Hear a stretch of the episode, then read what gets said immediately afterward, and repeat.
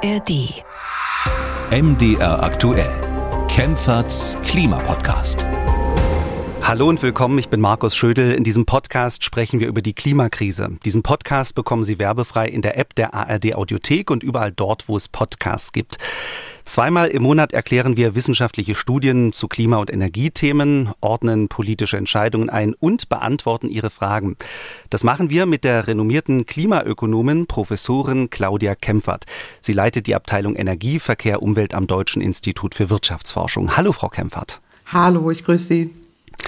Bevor wir in die Themen einsteigen, noch mal ein kleiner Hinweis an alle treuen Hörerinnen und Hörer. Auch in diesem Jahr wird der Deutsche Podcastpreis vergeben und ja, wir sind ein bisschen auf Ihre Hilfe angewiesen. Wie jedes Jahr gibt es nämlich ein Publikumsvoting und äh, wer Frau Kempfert und diesen Podcast unterstützen möchte, der kann für uns abstimmen und zwar auf der Internetseite vom Deutschen Podcastpreis. Sie können es sich ähm, ganz einfach machen. Schauen Sie einfach in die Shownotes äh, von dieser Folge rein und da finden Sie einen Link. Abgestimmt werden kann noch bis zum 28. Mai. Frau Kempfert, äh, Sie haben schon bei Twitter und Instagram auf die Abstimmung hingewiesen und ich war ja ganz begeistert. Kaum hatten Sie den Tweet rausgehauen, äh, haben sich schon Hörerinnen und Hörer gemeldet und gemeint, dass Sie auf jeden Fall mitmachen. Also an dieser Stelle nochmal vielen herzlichen Dank. Ja, danke auch von meiner Seite erstmal an alle, die sich da gemeldet haben und alle, die schon abgestimmt haben. Ich habe da auch schon einige Hinweise gesehen und wir freuen uns darüber natürlich riesig. Ich würde mich auch sehr freuen für MDR, ähm, für den MDR, MDR aktuell, die das ja auch da unterstützen und äh, tolle Podcasts haben. Und wir den hier machen jetzt ja schon eine ganze Weile. Also insofern freue ich mich darüber auch. Dann schauen wir mal auf die Themen, auf das, was wir uns heute vorgenommen haben. Und ja, manchmal ist es so, man äh, zeichnet einen Podcast auf, Frau Kempfert, und dann kommt direkt äh, mhm. vor dem Podcast noch eine absolute Knallermeldung rein. Ähm, Deutschland spricht seit Wochen über die sogenannte Trauzeugenaffäre. Da geht es äh, um den Wirtschaftsstaatssekretär Patrick Reichen, äh, der im Bundeswirtschaftsministerium arbeitet. Und ähm, da kam eben die Meldung rein, dass er seinen Posten räumen wird. Ähm, Frau Kempfert, ich werde Sie natürlich gleich äh, fragen, was äh, bedeutet das äh, für die Wärmewende, für das Heizungsgesetz? Mhm. Und wir sprechen natürlich noch über einen sehr interessanten Aspekt, denn es gibt in Deutschland Journalisten, die sagen, äh, zu dieser Trauzeugenaffäre ist es deshalb gekommen, weil es in Deutschland zu wenige Klimaexperten gibt. Ähm, was ist dran an diesem Argument? Das fragen wir uns äh, in dieser Podcast-Folge. Dann schauen wir noch auf den Krieg in der Ukraine. Der Krieg äh, verursacht nämlich äh, nicht nur menschliches Leid, sondern sorgt auch dafür, dass die Umwelt zerstört wird. Wie viel CO2 wird durch den Krieg in die Luft geblasen? Das sind die Fragen und Themen dieser Folge und ähm, ich bin sehr gespannt auf die Antworten. Dann, Frau Kempfert, äh, lassen Sie uns als erstes über die sogenannte Trauzeugenaffäre sprechen. Ähm, das ist ja nicht ganz einfach zu verstehen, worum es eigentlich geht. Im Mittelpunkt der Affäre steht die deutsche Energieagentur DENA. Die Agentur gehört dem Bund und hat äh, wichtige Aufgaben. Sie ist so eine Art Dienstleister, wenn ich das richtig verstanden habe. Sie soll helfen, dass die Klimaschutzziele der Bundesregierung umgesetzt werden. Nur um das mal äh, bildlich zu machen, die Agentur entwickelt zum Beispiel Wärmekonzepte für Städte oder erklärt Unternehmen, äh, wie sie Energie einsparen können. Und äh, diese Agentur sollte jetzt einen neuen Chef bekommen. Und genau das hat ja nicht so funktioniert, wie es funktionieren sollte, Frau Kempfert. Vielleicht mhm. können Sie noch mal kurz erklären, was da genau schiefgelaufen ist. Ja, genau. Also da ist jetzt einiges schiefgelaufen. Also Patrick Reichen steht ja seit einiger Zeit in der Kritik, weil er eben an diesem Bewerbungsverfahren zur Auswahl äh, des Geschäftsführers der bundeseigenen DENA beteiligt war, aber am dessen Ende ja äh, sein Trauzeuge den diesen Job da hätte bekommen sollen, nämlich der ehemalige grünen Politiker Michael Schäfer. Und deswegen ist das im Auswahlverfahren schiefgelaufen. Also Patrick Reichen ist der Staatssekretär im Wirtschaftsministerium, war eben Mitglied dieser Findungskommission, die auch Schäfer vorgeschlagen hat. Und dabei kennen die beide sich jetzt persönlich schon lange. Also Schäfer war eben der Trauzeuge von Patrick Reichen.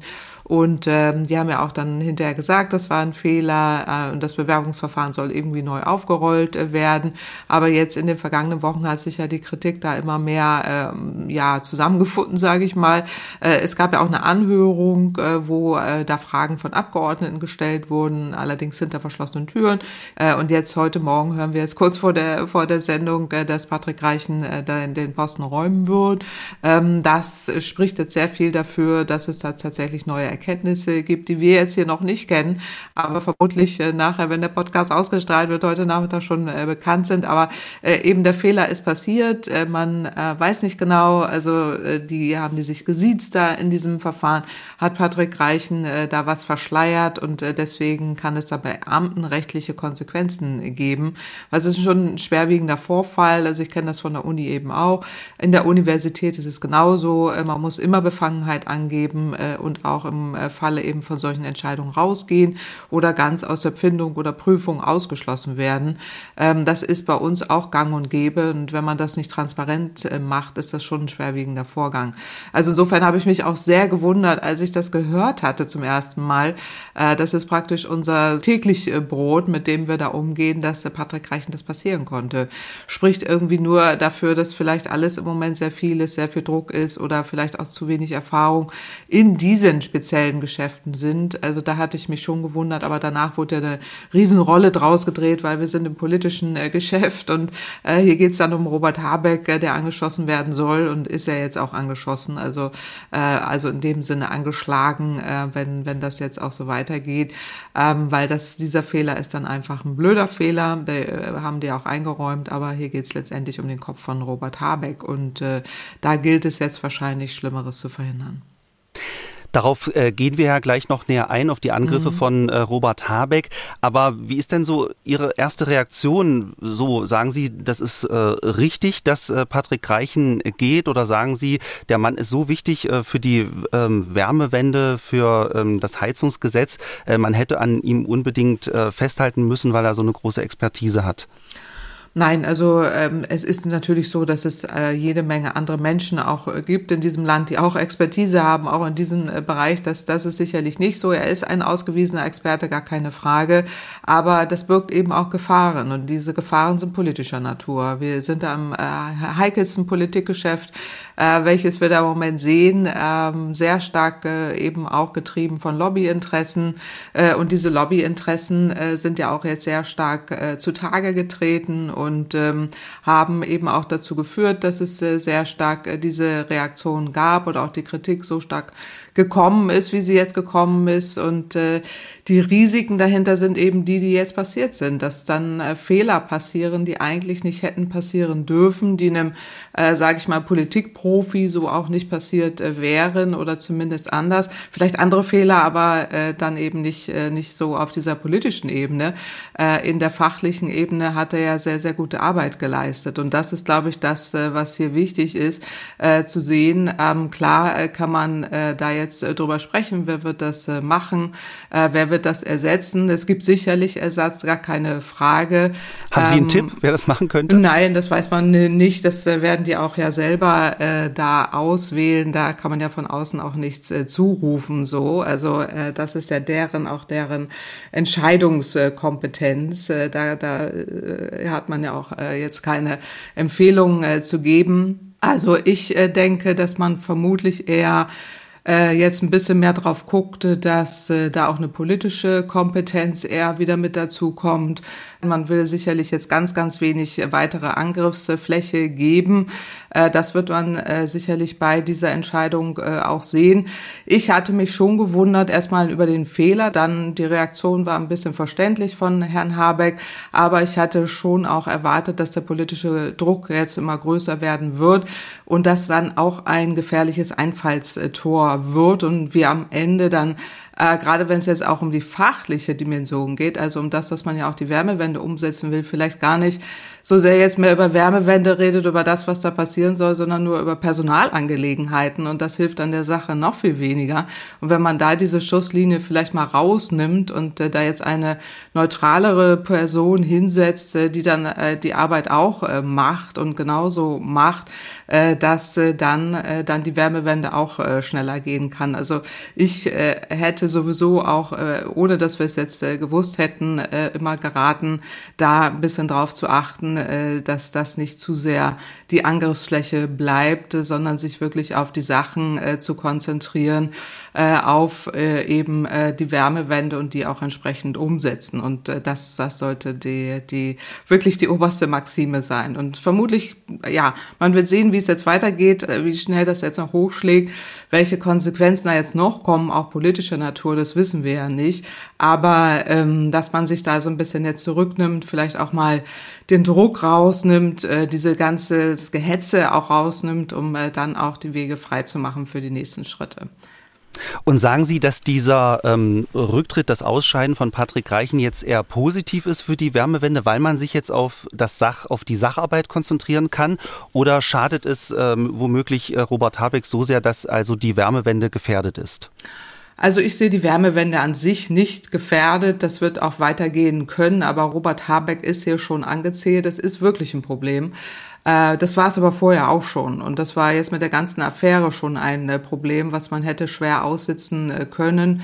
Äh, aber jetzt gilt es wirklich, da Ruhe reinzubekommen. Ich kann mir vorstellen, dass man da jetzt auch äh, ein bisschen Druck aus dem Kessel nimmt. Nicht nur, dass man mit der Personalie da jetzt ähm, entsprechend äh, Veränderungen reinbringen wird, sondern dass man auch entsprechend gucken wird, wie man jetzt auch beim Wärmegesetz diese unnötigen Angriffspunkte wegbekommt und da eben auch dieses sehr Gehetze daraus nimmt. Aber nichtsdestotrotz, also ich meine, das ist einfach eine ganz, ganz schwierige Gemengelage äh, wo jetzt ja ohnehin Themen mit Personen verknüpft werden. Das ist immer das Ungünstigste schlechthin, weil beim Thema Wärmewende haben wir eben viele Hausaufgaben zu machen. Wir haben schon oft über die Wärmepumpe gesprochen. Äh, wir haben über die Wärmewende gesprochen, auch schon in diesem Podcast. Das muss ja passieren, weil wir so lange nichts gemacht haben oder nicht genug gemacht haben und jetzt alles auf einmal kommt und äh, jetzt ja so, so gegenläufige Reaktionen kommen. Die Leute bauen sich jetzt noch schnell Öl- und Gasheizungen ein, weil sie denken, dieses olle Wärmegesetz äh, will ich nicht mehr erleben. Also das ist natürlich völlig äh, falsch, äh, sondern hier gilt es wirklich in Ruhe darüber zu kommunizieren, was hat man da vor, äh, was will man machen, wie kann man entlasten, wie kann man auch vielen Leuten helfen. Die Stadtwerke alle überall muss ja, muss ja sehr viel entschieden werden und das gilt nur mit, geht ja nur mit einer Person, die da auch in Ruhe sitzt und nicht permanent andere äh, Schlachten da zu schlagen hat oder Personalquerelen da eine Rolle spielen. Das war ja vorher schon äh, ein großes äh, Problem, wo ich äh, schon eher Sorge hatte, ob das mit der Wärmewende so noch kommt. Und jetzt ähm, wenn man da jetzt den Druck etwas rausnimmt, jetzt wird man ja sehen, wie es weitergeht, ähm, wird man vielleicht jetzt eher zeitlich strecken. Das sehe ich auch alles jetzt mit Sorge, weil die Leute ja noch mehr anfangen werden, jetzt äh, so ein Rollback äh, zu machen, weil dann ihre Heizungsbauer da empfehlen, erstmal noch eine Gasheizung einzubauen. Äh, das ist im Moment ja leider der Fall. Äh, je länger man da jetzt noch wartet und wieder noch mehr so eine, so eine Hängepartie hat, desto schwieriger wird das, äh, wird das jetzt wieder, das in trockene Tücher zu bekommen. Also das ist jetzt die große Gefahr dahinter. Ich sehe die Wärmewende jetzt nicht komplett oder auch das Gesetz jetzt nicht nicht komplett äh, kippen oder so oder aufgeben, äh, das sehe ich nicht. Es ist ja eher eine politische Diskussion, die wir haben, jenseits jetzt von diesen Themen und wer das da jetzt übernehmen wird, äh, sondern äh, dass wir aufpassen müssen, dass wir den Wirtschaftsminister nicht verlieren, ja, weil darum geht es den Gegnern, ja. Es geht ja nicht um Patrick Reichen, es geht um äh, Politik und es geht darum, äh, Robert Habeck äh, vom Sockel zu stoßen. Äh, und das äh, wird jetzt das nächste Hobby sein, all derjenigen, die da jetzt ihre große große Chance warten. Äh, und da gilt es jetzt eben Ruhe an der Front reinzubringen, politischer Natur und äh, dann das Thema auch äh, Wärmewende weiter zu, zu machen. Die Gegner werden sicherlich jetzt argumentieren, dass man die Wärmewende aussetzt, dass es alles jetzt verschoben wird und sowieso und neue Personen und alles anders. Aber das sehe ich nicht, sollte man auch nicht machen. Das wäre auch das denkbar Falscheste, was man jetzt machen sollte, wenn Herr Habeck da weiter ähm, auch entsprechend agieren will, muss er da jetzt stark bleiben und standhaft und äh, das weiter durchziehen äh, und äh, die äh, Verbesserungen so jetzt machen, wie das vorgeschlagen wird, jenseits jetzt von irgendwelchen Posten. Und das war ja vorher schon ein Problem. Ich hoffe, dass es jetzt nicht noch problematischer wird. Sie haben ja eben schon von den Angriffen äh, gegen Robert Habeck und gegen das Bundeswirtschaftsministerium gesprochen, von der Opposition, vor allem natürlich von der Union. Ähm, auffällig ist ja, dass die Wortwahl äh, sehr scharf ist. Ja, der CDU-Abgeordnete Tilman Kuban äh, hat von mafiösen Tendenzen gesprochen. Äh, CSU-Generalsekretär Martin Huber von Vetternwirtschaft und grünem Filz. Und ähm, die Angriffe sind offenbar an Habeck ja nicht spurlos vorbeigegangen. Ähm, die Tagesthemen hatten ihn vor kurzem im Interview ähm, und da hat er auf mich äh, schon etwas dünnhäutig gewirkt. Ich erlebe jetzt seit mehreren Wochen, dass mit einer Härte und fast Böswilligkeit, Unterstellungen, Beleidigungen, teilweise Lügen verbreitet werden, um ein Ziel durchzusetzen, die Verhinderung der Dekarbonisierung des Klimaschutzes im Wärmebereich. Ja, jetzt mal abgesehen davon, äh, dass Habeck hier ziemlich angefressen gewirkt hat in dem Interview. Interessant ist ja seine Behauptung, dass es der Opposition und ja vor allem der Union gar nicht um den Staatssekretär geht, ähm, sondern es geht der Union vor allem darum, die Wärmewende, das geplante Heizungsgesetz zu verhindern. Sie haben das ja eben schon angesprochen. Also ähm, man könnte ja jetzt auch sagen, okay, das ist eben ganz normale Oppositionsarbeit, aber das sehen Sie ja nicht so. Also es ist auch Oppositionsarbeit, ganz sicher. Also wir sind ja im knallharten politischen Geschäft und da ist jemand angezählt und dann wird ordentlich draufgehauen. Also das ist das, was wir da sehen und so hat Herr äh, Habeck da auch reagiert, ordentlich äh, angeschlagen, äh, auch dünnhäutig habe ich auch so wahrgenommen. Aber ähm, es ist auch in dem Moment, glaube ich, etwas ungeschickte, dann ähm, die berechtigte Kritik zu vermengen eben mit äh, mit der äh, mit der Kampagne, die da von der Gegenseite läuft. Aber dass eine Kampagne läuft, ist ja unübersehbar. Äh, und äh, die gibt, gibt die CDU ja auch äh, zu. Die haben ja da Plakate geschaltet und was weiß ich was alles. Und auch eine Homepage, ne? Diese Kampagne eine Homepage, heißt Verheizen und dann, statt Verheizen. Genau, und genau. Homepage mit Unterschriften, die man da ja, hinterlassen aber, kann. Und dann auch noch irgendwelche Daten gesammelt, was ja auch wieder hoch problematisch ist. Also ähm, das ist so das eine. Da gibt es eine Kampagne gegen die Wärmewende. Die Springerpresse macht das seit Wochen, seit Monaten. Und das kennen wir aber auch aus vielen anderen Ländern, überall wo gegen Öl und also überall, wo äh, jetzt Öl- und Gasheizungen abgeschafft werden sollen oder zumindest Veränderungen, gibt es diese Kampagnen. So, die kommt aus der fossilen Industrie äh, und es gibt eben dann auch in den Medien die entsprechenden PR-Kampagnen, die laufen. Und es ist sicherlich auch eine Kampagne der Opposition äh, gegen den politischen Gegner und da wird mit harten Bandagen geschossen äh, und da muss Habeck sich darauf einstellen, das wird jetzt nochmal richtig äh, hart. Also ähm, das gehört zum politischen Geschäft dazu, da darf man auch nicht dünnhörtig sein, sondern äh, muss das, äh, muss das ertragen. Aber ähm, grundsätzlich, jetzt mal jenseits von diesen Personen, äh, ist es ganz äh, auffällig und auch deutlich, dass äh, wir hier eine Kampagne haben gegen die gegen das äh, gegen diese Wärmewende, ähm, dass da ja auch irgendwie äh, die die äh, entsprechende CDU äh, und auch andere Parteien da Stimmung äh, machen und äh, das, was Sie jetzt auch eben erwähnten, dann äh, an der Person da festmachen, äh, finde ich hochproblematisch und dann auch noch irgendwie mit unmöglichen Begriffen, was wir ja auch schon bei den äh, Klimaaktivisten ja öfters hatten, dass sie dann irgendwie als Terroristen bezeichnet wurden. Das ist ja auch schon eine unmögliche Wortwahl. Geht man hier jetzt in Richtung Mafia? Also äh, da weiß ich nicht, was die da treibt, äh, ob die da von sich auf andere schließen. Also das finde ich schon irgendwie sehr krass und auch völlig daneben und auch völlig überzogen. Das passt hier überhaupt nicht. Äh, wenn jetzt äh, der Fehler gemacht wurde von Herrn Greichen, äh, eingestanden und jetzt auch äh, Rücktritt gemacht wurde, ist das so. Das ist äh, wirklich ein blöder Fehler und auch wirklich schrecklich, dass das so passiert ist. Aber es passieren solche Dinge im politischen Geschäft so. Äh, und jenseits dessen muss man das jetzt aber auch äh, trennen. Äh, und wenn man da aber auch gleichzeitig, wenn man da irgendwelche solche, solche unmöglichen Begriffe da formuliert, wie Mafia und, und so weiter, dann auch noch gleichzeitig eine Homepage startet mit einer Kampagne, dann, dann muss man sich nicht wundern, dass Herr Habeck das auch so adressiert. Das finde ich auch richtig an der Stelle, dass man das so benennt. Ich persönlich kenne diese Kampagnen ja auch schon seit 15 Jahren und ich erlebe seit einigen Wochen eben auch, auch Attacken gegen meine Person. Das ist auch auffällig, kannte ich vorher in dieser Dimension und der Vehemenz auch nicht. Und da sind hier ganz große Geschütze am Werk, die von der Dimension mir auch völlig neu sind. Und die erleben die ja nochmal in, in höherer Form. So, also das, das ist das eine. So, da, da müssen wir jetzt irgendwie auch mitleben, dass es das gibt in, die, in unserer Gesellschaft, diese harten Attacken, aber auch diese Kampagnen und auch diese Hass, Hasskampagnen da, die, ähm, die Polarisierung nimmt einfach zu. So, jetzt, das ist das eine. Die Mafia ist auch unmöglich. Jetzt geht es aber eigentlich um ein sehr relevantes Thema, wo ich sehr gerne da einen politischen Wettbewerb hätte um beste Ideen, aber nicht nur äh, hau den Lukas, ja, wer haut auf den anderen am meisten ein äh, und wer haut da mit unmöglicheren Begriffen um sich, sondern wirklich um das Thema, um die, äh, um die Lösung, die wir hier brauchen. Äh, wir müssen ja weg von, von fossilem Erdgas. Wir, wir sind noch immer in einer fossilen Gaskrise, als wenn wir das vergessen hätten. Wir sind noch immer auch in, äh, in einer Klimawandelwelt äh, und haben klimapolitische Ziele zu erfüllen. Auch da äh, will ja keiner mehr dran denken. Äh, und wir, wir haben Aufgaben zu erfüllen. Und dazu gehört der Gebäudesektor. Das wissen wir seit über 15 Jahren. Es passiert viel zu wenig. Und jetzt packt das mal jemand an. Jetzt kann man darüber diskutieren. Ist das äh, schlecht kommuniziert?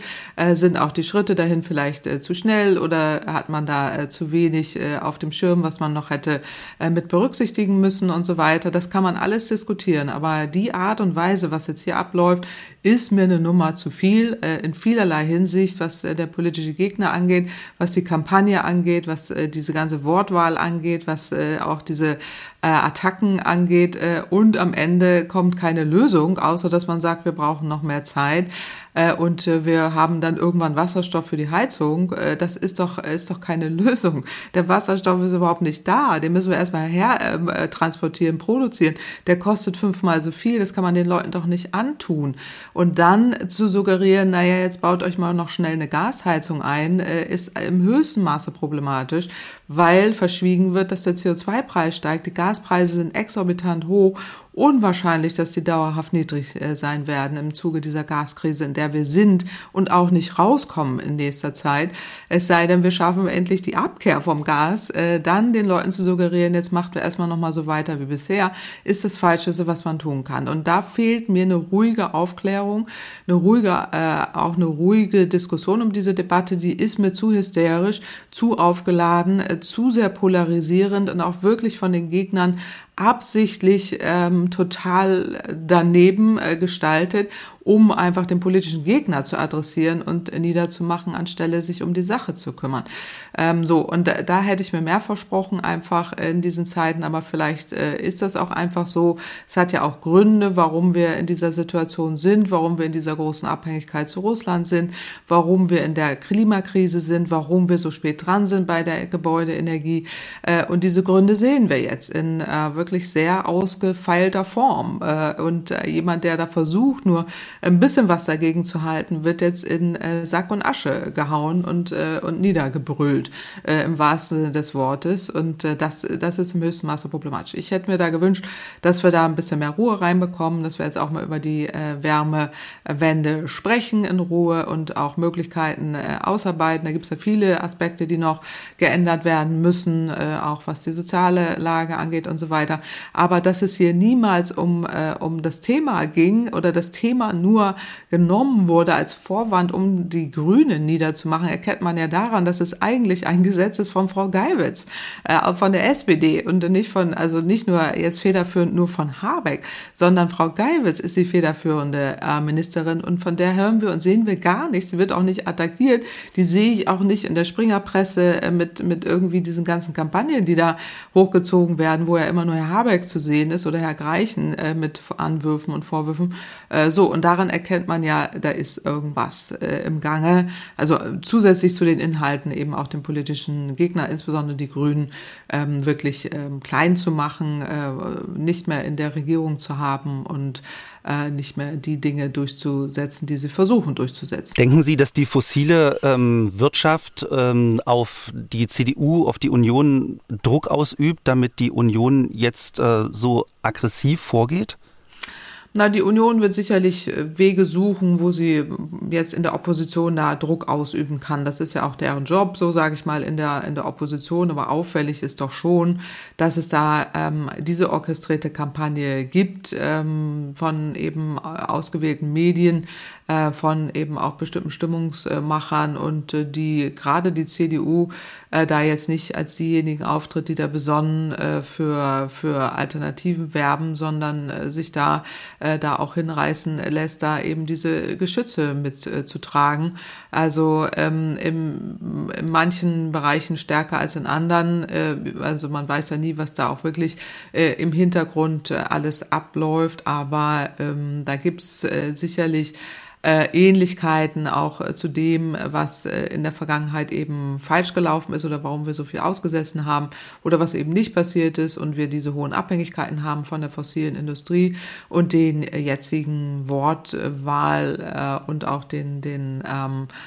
Angriffen, äh, die da, die da kommen. Jetzt jenseits dessen, was sie als politischer Gegner tun müssen, ähm, ist das schon sehr, sehr auffällig. Aber nicht nur, nicht nur hier, will ich sagen. Also ist, man beobachtet es in anderen Ländern auch, dass diese Kampagnen, gerade USA ist sehr auffällig, äh, eben auch äh, durch die Trump-Welt, da wurde es ja nochmal sehr sichtbar, oder auch in den sozialen Medien, wo diese Trolle finanziert werden, die dann nichts anderes tun, außer eben den ganzen Tag auf die rumzudreschen, die da irgendwie Veränderungen wollen oder auch äh, politisch was gestalten wollen. Äh, und äh, das ist was, was aus der fossilen Wirtschaft kommt. Die Interessen kommen zumindest daher. Und ähm, inwieweit politische Parteien sich dem anschließen, auch in der Wortwahl, das ist eben deren Entscheidung. Und äh, man sieht aber im Moment, dass es da eindeutige Tendenzen gibt. Die sehe ich auch echt mit großer Sorge, muss ich sagen. Sie haben äh, gesagt, dass äh, speziell gegen Habeck und die Grünen eine Kampagne läuft, ähm, die übers Ziel hinausschießt. Sie sagen, auch gegen Sie läuft eine Kampagne. Was macht das mit einem menschlich? Kann man da abends noch äh, schlafen, wenn man das weiß? Verletzt einen das? Oder entwickelt man über die Jahre da Härte? Nein, also äh, man, also ich weiß nicht, wie andere so jetzt damit umgehen, so, weil bei Herrn Habeck sieht man eine gewisse Dünnhäutigkeit, die ich da schon wahrnehme, die vermutlich auch damit zu tun hat äh, oder auch mit dem politischen Geschäft. Ähm, so und die ganzen Aufgaben, die da ja auch äh, umfassend sind und sehr viel ja auch gemacht wird, das muss man ihm ja auch zugute halten. So, da wird ja auch wirklich viel ge gearbeitet äh, und Veränderungen angeschoben. Ähm, so, das ist nicht alles, äh, alles da der Weisheit letzter Schluss, aber zumindest in die Richtung. Aber so, weil Sie jetzt auch äh, das äh, gegen mich ansprechen. Also mir hilft da an äh, sehr stark, da den wissenschaftlichen Blick äh, drauf zu haben. Also ich kenne das ja jetzt schon seit über 15 Jahren. Es gibt Studien dazu, die das belegen, dass das auch genau so ist, äh, wie ich das so erfahre, dass gerade gegen Frauen auch im sozialen, in den sozialen Medien sehr stark attackiert wird, dass das eben beliebige Opfer sind, wo man eben dann auch mit dieser Trollarmee draufgeht. Und dann noch, weil dieses Thema jetzt auch noch Klimaschutz Klimaschutz sind all diejenigen, das sind alle Kollegen, die ich da auch habe, Klimaforscher, auch schon seit Jahrzehnten unter Beschuss eben von bestimmten Medien, äh, von Angriffen, aber jetzt eben auch sehr stark in den sozialen Medien. Und äh, man weiß das aus der Forschung. Es gibt Studien, die das belegen, dass das so ist, dass es auch stattfinden soll. Und das arbeite ich in meinem neuen Buch auch auf, in dem Kapitel Zweifel sehen, also Merchants of Doubts. Wir hatten hier auch schon mal drüber gesprochen, dass bestimmte Kampagnen laufen, um eben Zweifel zu sehen an der wissenschaftlichen Kompetenz und auch an den Ergebnissen und letztendlich auch an den Personen, die dahinter stehen. Das ist ja auch immer personalisiert. Es ist auch Absicht, dass das so ist, dass man eben Zweifel an der Kompetenz der jeweiligen Person XY bekommt. Das ist jetzt unabhängig von mir. Da geht es jetzt auch gar nicht um mich, da geht es um das Thema. Und es geht um das, was wissenschaftliche Erkenntnisse sind und diejenigen, die das in der Öffentlichkeit erläutern. Und äh, so mache ich das ja auch und viele andere auch. Die sind dann eben unter dem Beschuss und äh, die Attacke läuft dann ganz gezielt. Das ist eben Teil dieser Kampagnen und mir hilft da wirklich, das auch zu lesen, wahrzunehmen, dass das läuft und äh, sehe das äh, mit, äh, mit großem Amüsement, muss ich teilweise sehen. Ich habe es neulich mal für mich aufgearbeitet als so eine kleine Ausstellung, die habe ich bei Twitter dann gepostet. Äh, so äh, Best of, äh, die schlimmsten, miesesten Artikel dagegen äh, gegen mich. Äh, also nichts gegen Kritik, das ist ja absolut richtig, was die Medien Also die waren machen. im Museum sozusagen ausgehangen, die ja, Zeitungsartikel genau, und so. Ja, ja, genau. Ja. Ich habe die als Museumsbeitrag ausgehangen, so also meine meine äh, meine liebste ähm, Auswahl, die ich da getroffen habe. So, also ich habe nichts gegen Kritik, das ist auch völlig normal. The worst of quasi. Ja, so genau. Und äh, das hilft mir dann in der Aufarbeitung. Da kann ich dann herzlich drüber lachen und freue mich, wenn das andere auch tun. Äh, und es gibt ja ganz, ganz viele tolle Menschen in diesem Land, auch die, die den Podcast hören hier äh, und äh, Menschen auch auf der Buchmesse, die auf mich zugekommen sind, die auch ganz viel äh, über diesen Podcast geredet haben äh, und äh, das Buch lesen oder andere Dinge tun. Und äh, es ist die Mehrheit der, der Menschen, die da draußen sind, äh, die sich für die Themen interessieren. Viele sind ängstlich, manche haben Sorgen, äh, manche sind überfordert. Und äh, darum geht's ja, dass wir die auch ähm, ernst nehmen, dass wir die Ängste ernst nehmen.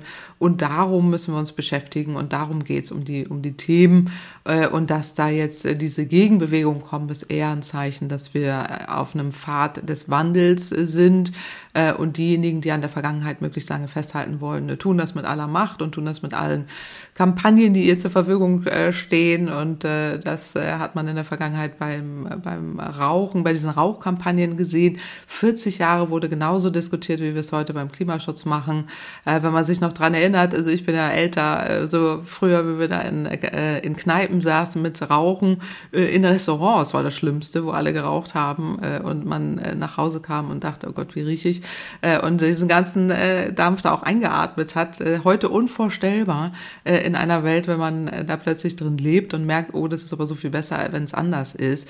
Und an diesem Wandelprozess sind wir, sind wir. Und äh, da gibt es in der Geschichte ganz, ganz viele Beispiele, wo äh, Veränderungen kommen, dass diejenigen, die die Veränderungen aussprechen, am meisten gehasst werden und auch am meisten attackiert werden. Aber äh, es nützt ja nichts. Wir sind jetzt in einer aufgeklärten Gesellschaft und äh, haben ja auch den Anspruch, äh, da entsprechend äh, mitzugehen. Also insofern ähm, ist, äh, ist, ist all das, was, was wir hier tun, aber auch äh, der, der, der Umgang damit und die vielen tollen Menschen draußen, die beste Medizin, die man haben kann gegen solche, gegen solche Angriffe. Die Trauzeugenaffäre ähm, ist ja nicht nur von der Opposition hoch und runter diskutiert worden, sondern auch in den Zeitungen und in den Talkshows. Und dort habe ich äh, immer wieder einen Aspekt gehört, äh, den ich äh, total spannend fand.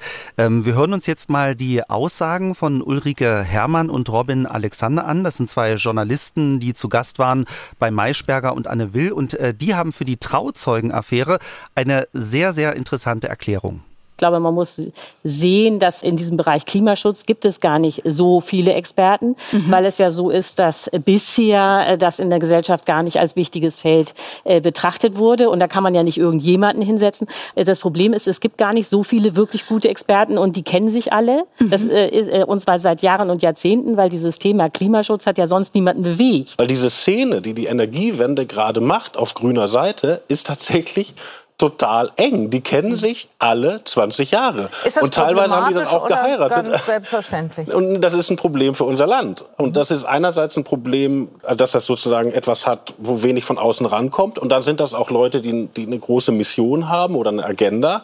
Aber das Problem ist auch, dass die anderen Parteien ziemlich wenig aufgestellt haben. Ja, Frau Kempfert, äh, Sie sind ja auch eine Klimaexpertin. Gibt es in Deutschland wirklich zu wenige Menschen wie Sie, die eine Expertise haben und äh, gibt es deshalb bei der Besetzung von wichtigen Posten solche Probleme? Weil es geht ja nicht nur um die Trauzeugenaffäre. Ja, im Öko-Institut, das Aufträge vom Bundeswirtschaftsministerium bekommt, hat Staatssekretär Patrick Reichen, der jetzt ähm, zurücktritt, eine Schwester und ein Bruder sitzen, auch wenn die Aufträge wohl nicht über seinen Schreibtisch gegangen sind. Und dann äh, ist die Schwester von Greichen mit Staatssekretär Michael Keller verheiratet, der ebenfalls im Wirtschaftsministerium arbeitet. Also lässt sich das alles äh, nicht vermeiden, weil es zu wenig Klimaexperten gibt.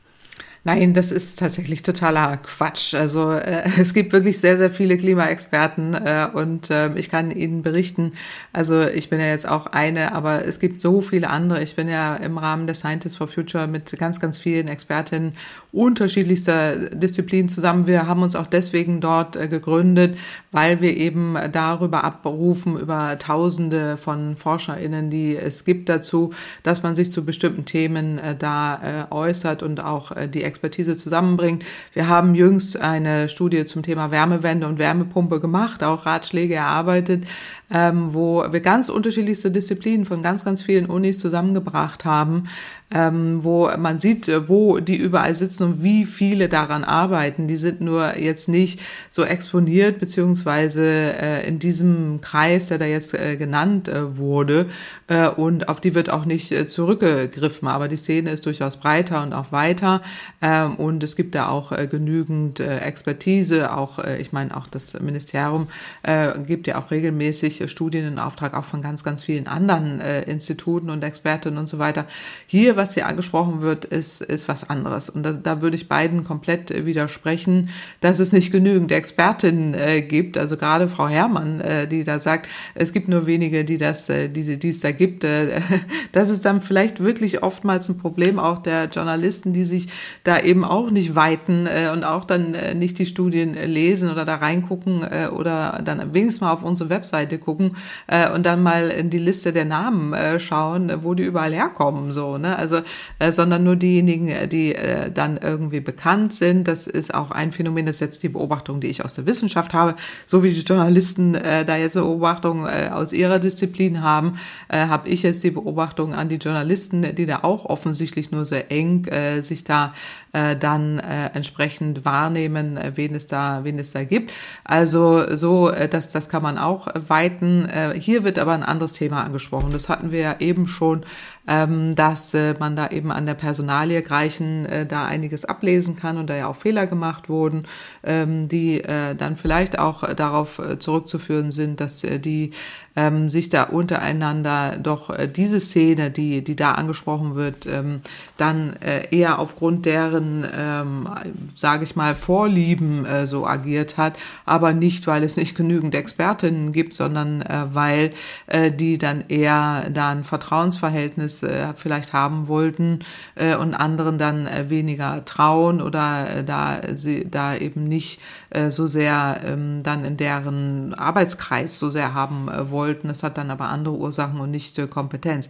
Im Übrigen kann man auch als Staatssekretär tätig sein, ohne dass man in dem Thema ausgewiesener Experte sein muss. Also es gibt so viele Staatssekretäre, gab es auch schon in der Vergangenheit, die jetzt nicht unbedingt ausgewiesene Expertinnen oder Wissenschaftler sind. Die Expertise holt man sich ja von außen, da werden ja Studien Das ist ja erstellt. bei Ministern auch so, ne? Die müssen ja, Ja, auch, genau. also, Also, bei den ja klar. Verteidigungsministern und Ministerinnen fällt das Genau. immer auf, dass Ja. die völlig aus anderen Ressorts oft kommen. Ja, und nicht nur da. Also ich meine, es ist ja ganz selten, dass so jemand jetzt wie Karl Lauterbach wirklich mal ein Gesundheitsexperte ist. Also davor äh, waren alle äh, GesundheitsministerInnen äh, vor ihm äh, jetzt nicht äh, unbedingt vom Fach. Das ist auch nicht schlimm. Aber man muss eben schon sich da einlesen und äh, die Erkenntnisse sich von dem Umfeld zusammentragen lassen, die dann wirklich Ahnung haben. Und ein Ministerium ist sehr groß aufgestellt. Da sitzen ja wahnsinnig viele Expertinnen auch, die da Studien zusammentragen äh, und eben auch Studien in Auftrag geben, wenn sie da selber nicht weiterkommen. Es gibt einen wissenschaftlichen Dienst auch, äh, der da arbeitet. Also daran liegt es nicht. Also wir haben da auch kein Erkenntnisproblem, ist dann eher ein Umsetzungsproblem. Und das ist hier das, was ich vorhin ja schon ansprach, ob es dann unbedingt so klug ist, dass man jetzt jemanden hinsetzt, der das zwar alles gut weiß und so, der hat ja auch gut gearbeitet und äh, so, also auch in der Krise, aber dem das politische, äh, diese politische Ader fehlt, weil man es ja auch gar nicht kennt. Also in der Wissenschaft äh, gibt es auch äh, alle möglichen, ähm, sage ich mal, Animositäten oder irgendwelche Grabenkämpfe so, ne, die dann äh, immer auftreten, wenn Menschen irgendwie da sind. Aber diese Dimension, die Politik hat, äh, die kennt man ja von außen nicht und da sind ganz andere Wirkungsmächte, sage ich mal, Gravitationen am Werk, äh, die man so nicht unbedingt im, im Blick hat. So und deswegen ist die Frage, ob da jetzt jemand unbedingt aus dem Expertenkreis dahin muss. Deswegen halte ich beide, also was beide gesagt haben, sowohl Herr Alexander als auch Frau Herrmann, äh, für hoch fragwürdig. Also ähm, das, da kann man jetzt auch Menschen suchen, die politisch gut aufgestellt sind, äh, intelligent sind, äh, sich ins Thema einlesen und sich von den Expertinnen beraten lassen. Man kann sich auch jemanden dahinsetzen, der einen Beraterkreis um sich schart. Auch da, es gibt, gab schon Minister, die haben eigene Beraterkreise um sich gehabt äh, oder haben, es gibt auch aktuell noch, äh, die dann irgendwie eigene persönliche Beraterkreise da installieren. Im Übrigen gibt es ganz, ganz viele Expertengremien. Vom WGBU, Sachverständigenrat für Umweltfragen, bin ich ja auch drin, der Klimabeirat, Expertenbeirat ähm, und so weiter. Ähm, da da gibt es ja auch so viel Expertise, auf die man da zurückgreifen kann. Äh, das war ja neulich mal ein Vorschlag von der CDU, den ich ja ganz interessant fand. Äh, da war ich in der Anhörung, die dann sagten, sollten wir nicht auch einen äh, wissenschaftlichen Beirat immer einrichten, der rotiert, äh, je nachdem, was wir an akuter Frage gerade haben, wie jetzt zum Beispiel Wärmewende zum Beispiel, ähm, äh, und dann einen Beraterkreis einrichten, äh, der äh, da möglichst breit aus eben diesen Expertisen da zurückgreift. Und das muss ja dann nicht dieser Klüngelclub da sein oder sollte der auch nicht sein, sondern äh, mixed, also ganz äh, gemixt aus allen Bereichen, damit auch alle äh, ihre Expertise einbringen können. Und das meine ich eben mit Scientists for Future. Uns wird da immer unterstellt, wir seien irgendwie da aus einer gewissen Ecke kommen. Das sind wir nicht. Wenn Sie da reingucken, 26.000 Expertinnen unterschiedlichster Disziplinen arbeiten da zu Themen zusammen. Das ist jetzt überhaupt nicht vor dem Anspruch her, dass wir da aktivistisch sein wollen, sondern dass wir die Erkenntnisse, die es gibt aus der Wissenschaft, in die breite Gesellschaft tragen wollen äh, und jetzt über das Thema Klimaschutz ja auch die Anforderung haben, das zu tun. Wir sind alle durch Steuergeld bezahlt, zumindest an den meisten Unis und hier auch beim Institut, wo ich bin. Äh, und auch verpflichtet der Gesellschaft, diese Tätigkeit zu tun. Und, äh, und darauf auch zurückzugreifen, nach so einem Vorbild könnte man da ja genauso agieren. Also es gäbe genügend Möglichkeiten, wie man äh, da äh, Expertise schafft, die da ist, die im Land da ist äh, und auch einbringt und ein Staatssekretär, eine Staatssekretärin hat, die einfach ähm, da politisch diesen Job äh, kann. Das ist ja, äh, hat ja ganz andere Anforderungen, als es aus der Wissenschaft kommen. So. Also insofern ähm, teile ich das nicht in keinster Weise und dass es keine Expertise gibt, ist aus meiner Sicht äh, wäre mein dringender Wunsch, dass die, dass der, die Medienwelt sich besser schult oder vielleicht müssen wir auch einfach mehr Angebote machen, also mehr als wir, wir da auch über unsere Webseiten sehen wir eben auch schwer, wenn äh, Journalisten es dann auch nicht äh, zur Kenntnis nehmen. Oder also wenn Ulrike Herrmann abtun, und Robin so. Alexander auf der Suche sind, äh, sie können sich vertrauensvoll an äh, Frau ja, Kempert ne, und das DIW ne, wenden. Ja, nee, vielleicht dann auch an, an, an so Schnittstellen, weil die, äh, weil die ja schnell dann immer so, die arbeiten ja in so Schubläden immer, dann ist man ja mhm. ganz schnell in so einer Schublade, das ist Schublade Scientist for Future, Schublade Aktivist, was ja Quatsch ist, aber da widerspreche ich immer Thema. Äh, äh, aber dann können Sie das über die Science Medien Center oder sowas. Da gibt es so Schnittstellen, da arbeiten Journalisten, die suchen WissenschaftlerInnen zusammen äh, und äh, tun das auch sehr gewissenhaft äh, und da sich Expertise holen und da bieten wir eben auch sehr viel an äh, und, äh, und helfen da auch bei der Suche, also auch bei den Journalisten, wenn die da Fragen haben, helfen wir gerne bei der Suche auch möglichst breit. äh, die wollen ja diese Schubläden da vermeiden. Das ist ja auch deren Job, die müssen ja immer da gucken, dass möglichst, äh, möglichst breit da irgendwie alles einfließt, was es an Erkenntnissen gibt. Das ist ja genau das Richtige. So, also insofern, ich will nur sagen, da gibt es, äh, gibt es genügend Erkenntnisse, es gäbe auch genügend Möglichkeiten, ähm, diese Erkenntnisse da einfließen einfließen zu lassen und dann auch eine Person da zu haben, die dann die, die, die Aufgabe des Staatssekretärs da übernimmt. Jetzt aber kümmern wir uns äh, um Sie, liebe Hörerinnen und Hörer. Äh, in unserem Podcast haben Sie nämlich die Chance, der renommierten Expertin, Professorin Claudia Kempfert ihre Frage zu stellen. Das können Sie per Mail tun. Die Adresse lautet klimapodcast.mderaktuell.de oder Sie sprechen uns auf die Mailbox, hier die Nummer 0800 40 40 008. Und diesmal hat uns ein Hörer eine Sprachnachricht geschickt, der mit großer Sorge in Richtung Ukraine schaut. Hallo Frau Kempfert.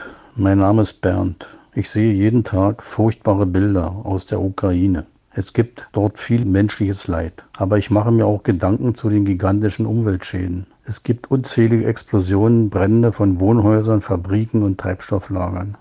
Es sind Unmengen an LKWs, Panzern, Flugzeugen und Zügen unterwegs. Kann man den Ausstoß vom CO2 beziffern, der dadurch verursacht wird? Vielen Dank. Ja, Frau Kempfert, ähm, gibt hm. es zum Krieg in der Ukraine schon solche Untersuchungen oder Berechnungen, äh, was den CO2-Ausstoß angeht? Also erstmal danke an Bernd äh, für die Frage, das ist sehr hochinteressant. Das wird immer mal wieder adressiert, gerade äh, in Kriegszeiten äh, oder auch in der Vergangenheit, auch beim Irakkrieg, wie viel Emissionen damit einhergehen. Jetzt jenseits auch von dem ganzen Leid und so weiter, das ist ja alles ganz, ganz furchtbar, entstehen aber eben auch negative Umweltwirkungen.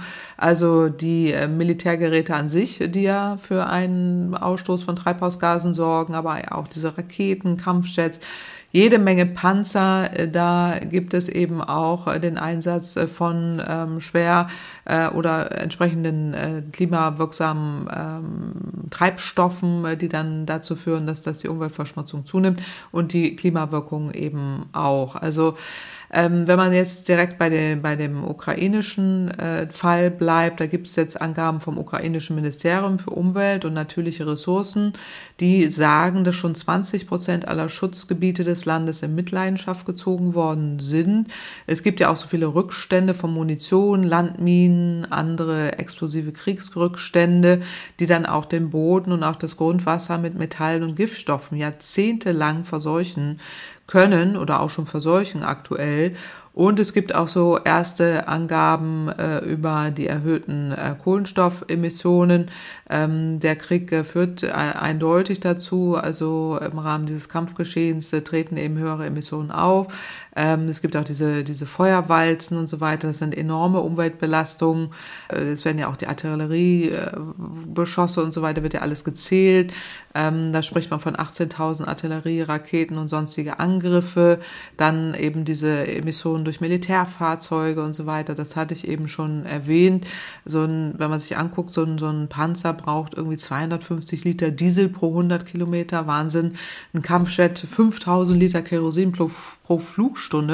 Da sieht man, dass die Klimabilanz desaströs äh, ist. Jetzt haben wir auch noch in der, in der Ukraine ja auch noch das Abfackeln von Erdgas. Dann, wenn wieder aufgebaut wird, Zementproduktion, die dann auch noch kohlenstoffintensiv ist. Und äh, das äh, ist allein schon jetzt auch bei der, bei der Krim, äh, wo man, äh, wo sogar Russland, die Ukraine sich äh, drum streiten, wem werden jetzt eigentlich diese CO2-Emissionen da äh, zugeordnet. Äh, wir, gerade bei diesen völkerrechtlich annektierten Gebieten ähm, beanspruchen jetzt beide für sich, dass diese, diese CO2-Emissionen denen zugeordnet werden, weil sie damit diese territorialen Ansprüche untermauern wollen. Also da gibt es jetzt ganz skurrile Wirkungen. Also eine genauere Berechnung äh, gibt es jetzt noch nicht. Das ist ja auch alles im höchsten Maße schrecklich und äh, problematisch, wie viel Emissionen da einhergehen. Aber wenn man andere Kriege sich äh, anguckt, ähm, jetzt gerade auch in der Vergangenheit ist es eben so, äh, dass der Irakkrieg vier Jahre gedauert hat äh, ungefähr. Da gibt es Schätzungen über 140 Millionen Tonnen CO2 äh, freigesetzt haben. Ölbrände während des Zweiten Golfkriegs äh, von 1991 an sollen etwa zwei Prozent der globalen CO2-Emissionen aus fossilen Brennstoffen entstanden sein.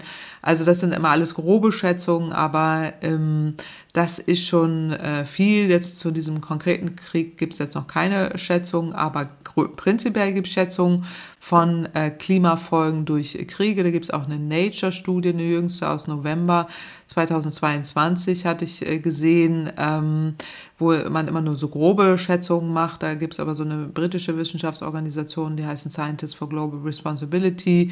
Ähm, die haben geschätzt, dass die Militärs der Welt, äh, die auch die Industrien dazu, die die Ausrüstung dazu liefern, etwa fünf Prozent aller globalen Emissionen ausmachen. Und das ist eine beträchtliche Menge. Das ist ungefähr so viel wie Luft- und Schifffahrt äh, zusammen produzieren. Ähm, und das ist, das ist enorm viel. Es gab auch in der Vergangenheit mal so eine Schätzung, das Pentagon als größter institutioneller Emittent fossiler Brennstoffe auf diesem Planeten. Äh, und äh, da äh, gab es auch eine Schätzung, dass die eben durch ihre Operationen pro Jahr mehr Treibhausgase verursachen als Schweden und Portugal. Also das ist schon gigantisch und das darf man nicht unterschätzen. Bei jenseits allem Leid ähm, ist das eine große Größenordnung, äh, um die es hier geht. Ja, leider, leider. Mir ist es ja wirklich so gegangen, äh, vor dem russischen Angriffskrieg äh, gegen die Ukraine habe ich mich äh, mit solchen Themen kaum auseinandergesetzt, sage ich ehrlich, mhm. wie Krieg, Militär und Waffen. Ähm, seit diesem Krieg ist es aber so, dass man ja doch jeden Tag im Internet nach den neuesten Nachrichten schaut, wie entwickelt sich die Lage in Bachmut, wann beginnt die ukrainische Offensive, haben die Ukrainer überhaupt eine Chance. Ähm, wer auf der Suche nach wirklich verlässlichen Informationen ist, dem kann ich einen Podcast empfehlen. Was tun, Herr General? Auch von MDR aktuell. Mein Kollege Tim Deisinger spricht zweimal in der Woche mit Ex-NATO-General Erhard Bühler über den Krieg in der Ukraine. Dort äh, bekommt man viel Hintergrundwissen und das hilft wirklich zu verstehen, was dort in der Ukraine im Moment passiert. Was tun, Herr General? Bekommen Sie auch, wie Kämpferts Klimapodcast, kostenlos in der App der ARD Audiothek. Und wie immer an dieser Stelle auch nochmal ein Hinweis auf das MDR Klima-Update. Diesen Newsletter mit Klimainfos bekommen Sie jeden Freitag per Mail. Registrieren können Sie sich auf der Seite von MDR Wissen. Ähm, Frau Kämpfer, das war wirklich eine vollgepackte Sendung mit äh, einer äh, Meldung, die man zumindest nicht kurz vor der Aufzeichnung erwartet hat. Ähm, mhm. Ich bedanke mich bei allen Hörerinnen und Hörern und natürlich bei Ihnen, Frau Kempfert. Die nächste Folge von Kempferts Klimapodcast gibt es dann wieder in zwei Wochen. Ja, und ich danke auch äh, für diese tolle Sendung. Äh, bis in zwei Wochen. Tschüss. MDR aktuell. Kempferts Klimapodcast.